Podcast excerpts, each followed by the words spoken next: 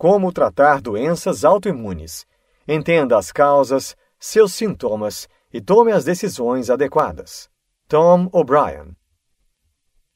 O autor nos mostra os males que alimentos geneticamente modificados nos causam e como alguns alimentos podem ser naturalmente anti-inflamatórios. Tom compartilha o resultado dos avanços no estudo da autoimunidade e do seu grande impacto em todos nós. Ele explica os pilares desta condição autoimune que pode levar a mais de 150 doenças, como o mal de Alzheimer, diabetes e doença celíaca. O espectro da autoimunidade. O espectro da autoimunidade é um estado progressivo da doença, que vai da saúde intensa em uma extremidade à doença degenerativa na outra. Entre esses pontos, existem vários estágios da doença, normalmente se movendo para o estágio do agravamento. O bom de entender esse espectro é poder mudar a direção para a saúde intensa. Sentindo os sintomas ou não da doença, se seus anticorpos estiverem altos, estão degenerando seus tecidos. Se seu nível de agressão aumenta, você pode sentir alguma irritação leve, como um nariz escorrendo ou músculos doloridos. Se continuar aumentando, o sistema imunológico vai reagir de maneira mais agressiva e assim dá início a uma inflamação em cascata. Inflamação em excesso causa dano ao tecido. Dano ao tecido causa inflamação ao órgão. Inflamação contínua no órgão pode intensificar os sintomas e assim desenvolverá mais anticorpos para aquele órgão, levando a uma lesão do órgão. Com essa lesão, terá sintomas que podem ser identificados como doenças autoimunes. A gravidade dos sintomas vai depender de quanto tempo a pessoa passou lesionando seu tecido. Por isso, temos que agradecer quando sentimos algo, pois só quando sentimos temos a consciência de querer resolver o problema. E quando não aceitamos os sintomas e tomamos um analgésico para melhorar, estamos apenas mascarando o problema e criando outro. Precisamos achar o que está causando esse desconforto ou essa degeneração e tratá-la. Os anticorpos que produzimos ficam circulando em nossa corrente sanguínea, procurando os organismos ou alimentos que eles foram criados para combater. Depois de achá-los e destruí-los, eles continuam circulando em nossa corrente sanguínea por um período de 3 a 5 meses. Portanto, basta apenas uma reação, mesmo que mínima, para que essa reação protetora dure por muito tempo. Depois que o invasor é destruído e seu corpo é reparado, a barreira da inflamação é removida. Mas quando a ameaça permanece, a inflamação continua. Isso pode ocorrer quando a reação inflamatória não foi forte o bastante para destruir o invasor, ou quando continuamos nos expondo ao que está causando essa inflamação, como, por exemplo, a sensibilidade a alguns alimentos sem saber que somos sensíveis a ele. Inflamações constantes são o início para um processo degenerativo, levando ao aumento de peso, ao cansaço, à depressão, à ansiedade, à insônia e às doenças autoimunes. O elo frágil da sua cadeia é onde surge a inflamação pela primeira vez, e esse local pode ser determinado pela genética, pelo ambiente onde vive, ou mesmo como tem levado a sua vida. Existem mais de 80 doenças autoimunes. As mais comuns são alopecia, perda de cabelo, artrite reumatoide, diabetes, doenças inflamatórias do intestino, doença de Crohn e colite, doenças da tireoide, esclerose múltipla, mal de Alzheimer, mal de Parkinson, nefropatias, doenças renais, neuropatias, doenças do cérebro e do sistema nervoso, osteoartrite e psoríase. A doença celíaca é a única para a qual foi identificado o desencadeador, o glúten no trigo, centeio ou cevada. É uma reação autoimune ao glúten, onde são produzidos anticorpos que atacam os intestinos e outros tecidos. As sensibilidades ao glúten podem ocorrer de várias maneiras diferentes. E podem ser tão graves quanto a doença celíaca. Se continuar a se expor ao glúten, sua condição poderá mudar de apenas uma sensibilidade para uma doença autoimune permanente. Uma sensibilidade ao trigo pode causar estragos em qualquer lugar do seu corpo, chegando a um grande risco de desenvolver uma doença autoimune. Responsáveis e causas. Para a inflamação continuar até atingir um estado crônico e despertar reações imunológicas, é preciso que estejam presentes três fatores: suscetibilidade genética, ter gatilhos ambientais e perder a função da barreira intestinal. Esses três fatores são responsáveis por quase todas as doenças autoimunes, e se um deles for tirado, o seu corpo já começará a melhorar. Existe um tipo de anticorpo que fabricamos chamado autoanticorpo. Ele é produzido para atingir o nosso próprio tecido. O sistema imunológico produz anticorpos exatos para se livrar de células danificadas, não importa em qual região do corpo. Os anticorpos que produzimos para nos proteger das toxinas podem se enganar e destruir outras moléculas parecidas com elas. E é por isso que os sintomas de sensibilidade ao glúten ocorrem em qualquer lugar do corpo, já que o sistema imunológico está atacando errado o seu próprio tecido na tentativa de se livrar do glúten. Quando se tem uma reação alérgica por algum alimento, é bem comum ter sensibilidades a esses mesmos alimentos. Glúten, açúcar e laticínios são os mais comuns a provocar a sensibilidade alimentar. Quando não sabemos qual alimento está nos fazendo mal e continuamos ingerindo-o, a probabilidade de desenvolver uma doença autoimune é bem maior por conta das consequentes inflamações teciduais. Mas depois que identificamos esse alimento e o evitamos, nosso sistema imunológico começa a se recuperar e a cura do corpo se inicia. Nós, seres humanos, podemos passar a vida toda sem consumir glúten e não sentir nenhum efeito colateral, já que o glúten não tem nenhum valor nutricional. Mas para algumas pessoas ele é altamente irritante, tanto no intestino como no sistema imunológico. O açúcar por si só não faz mal. O que faz mal é o uso do mau açúcar. O açúcar, no seu estado natural de cana-de-açúcar, tem valor nutricional. Já o açúcar processado é um dos principais alimentos que aumentam as inflamações, pois ele inibe o sistema imunológico a combater as infecções. A intolerância à lactose é uma das mais conhecidas formas de sensibilidade a laticínios. Ocorre quando você tem uma infecção acentuada por algum motivo e a quantidade de enzima lactase diminui muito. É sem essa enzima que desenvolvemos uma intolerância à lactose. Quando ingerimos alimentos que não conseguimos digerir direito, como o glúten, aumentamos as inflamações no nosso trato digestivo, reduzindo bactérias boas e deixando as ruins crescerem com mais facilidade. Enquanto estiver com a permeabilidade intestinal, você terá mais inflamações e mais sintomas, mas a permeabilidade é completamente reversível. Basta escolher o alimento mais saudável e deixar de lado o glúten. A necessidade absoluta de um microbioma humano saudável. O microbioma é uma comunidade de bactérias, fungos e vírus que vivem em nosso intestino. Nos últimos anos, o microbioma começou a ser reconhecido como um dos fatores mais importantes para a nossa saúde. Ele está ligado à produção de vitaminas e ajuda a regularizar a taxa de açúcar, além, é claro, de ajudar na digestão dos alimentos. O microbioma é o principal componente do sistema imunológico no intestino. Esse é responsável por nossa saúde quando está em equilíbrio. Quando não cuidamos direito, não nos alimentamos com alimentos saudáveis, estamos mais suscetíveis a doenças. Quando o microbioma está desequilibrado, é chamado de disbiose e causa inflamação no trato digestivo e por todo o corpo. Nossas escolhas alimentares afetam esse desequilíbrio, pois as células nocivas se alimentam de nossas sobras. A disbiose também pode ser causada por uso de medicamentos, principalmente os antibióticos. Os antibióticos vão destruindo tudo por onde passam, até mesmo as bactérias boas. Com o tempo, as bactérias ruins ficam resistentes a esses antibióticos e criam o desequilíbrio em nossos intestinos. Outro fator para a disbiose é o estresse. Exposições ambientais como poluição, produtos químicos, radiações e alimentos de baixa qualidade. Diminuindo o estresse, você consegue diminuir a permeabilidade intestinal. Podemos reequilibrar um microbioma facilmente, basta mudar nossa dieta. Evite os alimentos que você sabe aos quais é sensível. Escolha alimentos fibrosos e folhas mais escuras, como espinafre e couve. Coma carboidratos corretos, carnes vermelhas de animais que se alimentam em pastagens e alimentos fermentados todos os dias. A ciência da autoimunidade previsível.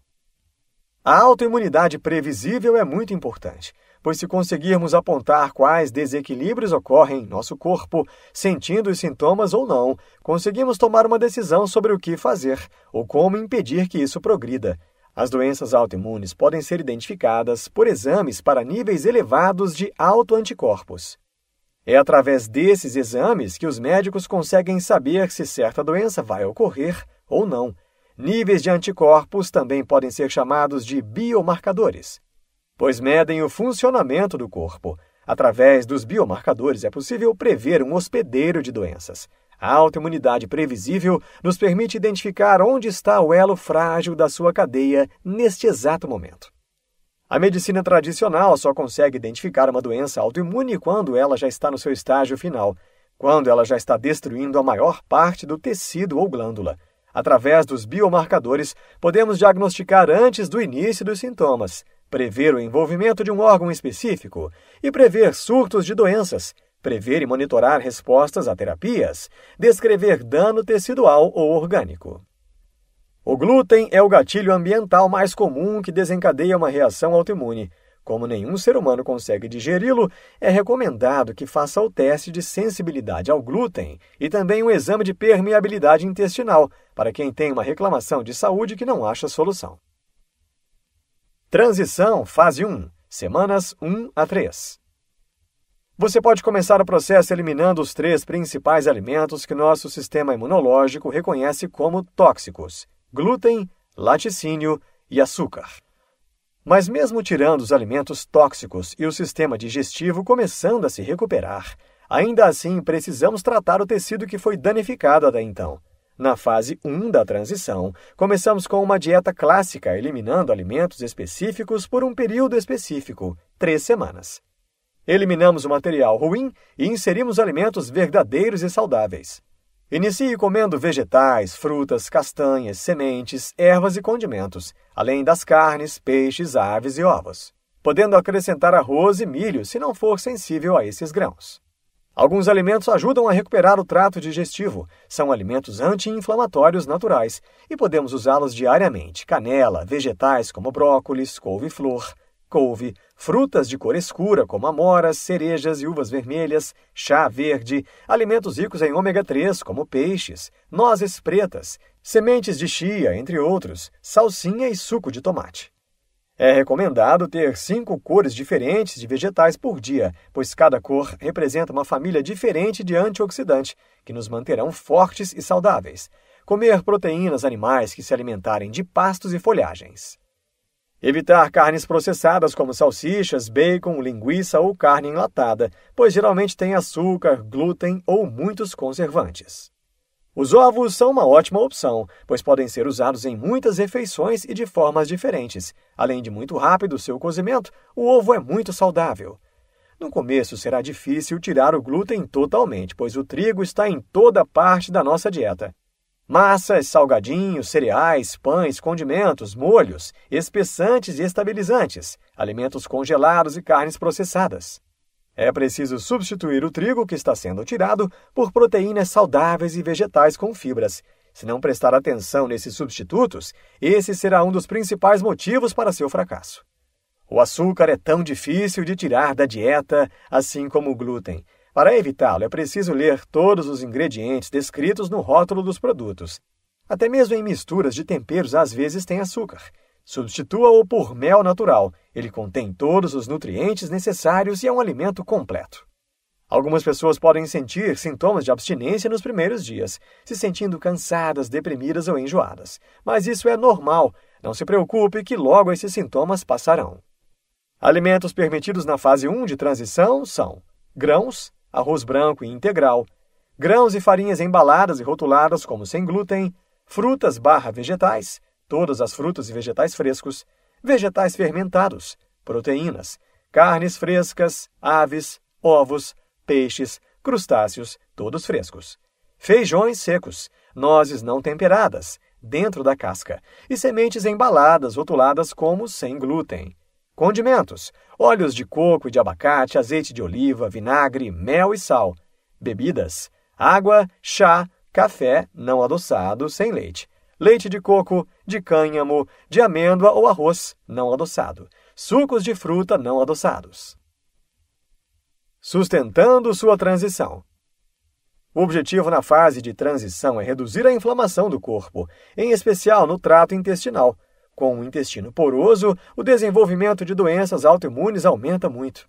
Alguns medicamentos podem acelerar o desenvolvimento da sensibilidade ao glúten e, consequentemente, o desenvolvimento de doenças autoimunes.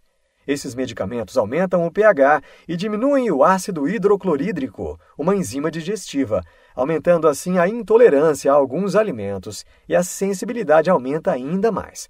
Quando você equilibra seu sistema imunológico, seus sintomas começam a diminuir, seu sono melhora e você fica melhor para enfrentar os desafios e o estresse do dia a dia. A melhor maneira de nos livrarmos das inflamações crônicas é usando substâncias naturais e seguras, que oferecem muitos benefícios discretos e usam muitos anti-inflamatórios naturais. Assim que você elimina alguns alimentos da sua dieta, já começa a sentir a melhora, mas para ver essa melhora em exames laboratoriais, a média é de seis meses a um ano, portanto, não desista. Alguns alimentos são essenciais para reverter a permeabilidade intestinal. Vitamina D glutamina, óleos de peixe, probióticos, zinco, carnosina e colostro. Uma das principais razões para interromper o sucesso do protocolo de transição é ingerir por engano ou acidentalmente qualquer quantidade de glúten, açúcar ou laticínios, mesmo quando está seguindo à risca a dieta sem glúten. Eles podem estar dentro de suplementos ou até medicamentos. Para combater essas fontes ocultas do glúten, recomenda-se tomar suplementos com enzimas digestivas de auxílio ao glúten antes de cada refeição. É preciso ficar atento não somente ao que está ingerindo, mas também ao seu ambiente externo. O glúten pode estar em alguns produtos industrializados que estamos sempre em contato, como shampoo, sabão em pó ou qualquer coisa que esteja inalando. Um dos principais sintomas é a urticária. Portanto, fique atento aos rótulos dos produtos. Se os itens de sensibilidade não estiverem inclusos, ou se não houver um rótulo, e se estiver tendo alguma reação ao produto doméstico, pare de usá-lo e veja se os sintomas passam. Transição Fase 2 Semanas 4 a 6 Se você passou pela fase 1 e está se sentindo melhor, reduziu suas inflamações, continue com a dieta e seja feliz. Já você que não sentiu nenhuma diferença, é provável que sua sensibilidade venha de outro fator. Nessa fase 2, continue evitando o glúten, laticínios e açúcar. Mesmo que não sejam os responsáveis, eles continuam sendo alimentos inflamatórios. Mantenha essa restrição até determinar outros elementos agressivos que estejam afetando a sua saúde. Na fase 2, você vai eliminar os alimentos mais prováveis que causam inflamações até perceber uma melhora. Assim, vai estar restaurando sua permeabilidade intestinal. Depois que tenha restaurado por completo, você pode começar a reintroduzir alguns desses alimentos. Os alimentos que mais causam alergias são, além do leite e trigo que já está evitando, amendoins, castanhas, ovos e soja. Se depois dessas duas fases ainda estiver se sentindo mal, vai precisar de uma ajuda médico-investigativa completa. Pode ser que sua inflamação não cure apenas com uma mudança na alimentação. Você pode ser sensível a algum bolor, fungo ou ter alguma infecção viral. Recomenda-se sempre um especialista em medicina funcional. Sétima semana e além uma vida com mais saúde. Na sétima semana, você já vai estar se sentindo melhor. Vai estar se sentindo menos doente, mais magro, menos cansado. Sua pele vai melhorar e terá mais energia. Seu corpo está revertendo a cascata inflamatória e o seu sistema imunológico está voltando à normalidade e ficando mais equilibrado. A essa altura, você já pode ficar somente na manutenção do programa. Você irá começar a reintroduzir os alimentos, um de cada vez, avaliando como seu corpo reage a cada um deles. Comece com os que você tirou na fase 2. Essa reintrodução vai exigir paciência. O processo demora algumas semanas, pois só podemos reintroduzir um alimento por vez, e sua reação pode ocorrer desde imediatamente até 72 horas após a ingestão. Depois dessa reintrodução, você conseguirá perceber claramente se alguns deles realmente desencadeiam uma reação em seu corpo. O único elemento que não podemos reintroduzir é o glúten. Segundo pesquisas, o glúten é o único alimento para o qual nosso organismo produz células de memória. Depois que a sensibilidade teve início e seu sistema imunológico criou anticorpos contra o glúten, você vai ficar sensível a ele pelo resto da sua vida. Insights se você quiser ter uma ótima saúde, precisa descobrir o que o seu corpo está tentando lhe dizer. Sua dieta atual pode literalmente estar deixando-o doente. Tenha em mente que a mudança é um processo contínuo. O único alimento que não pode ser reintroduzido é o glúten. A inflamação não é prejudicial, o que prejudica é a inflamação excessiva. Neste livro, você aprendeu que alguns alimentos podem ser o principal motivo de doenças autoimunes. Existem alimentos que precisam ser evitados, pois são altamente tóxicos e inflamatórios, como o glúten, o açúcar e os laticínios, Retirando esses alimentos de sua dieta, sentirá uma melhora em suas inflamações. Existem outros alimentos que também podem ser causadores de sensibilidade e também devem ser evitados para que consiga assim descobrir o que realmente está te fazendo mal. Depois que conseguirmos encontrar o elo frágil, podemos reintroduzir os alimentos com calma, mas o glúten não, pois é o único alimento que, uma vez sensível a ele, sempre será pois ele cria células de memória em nosso corpo que não nos deixam melhorar essa sensibilidade.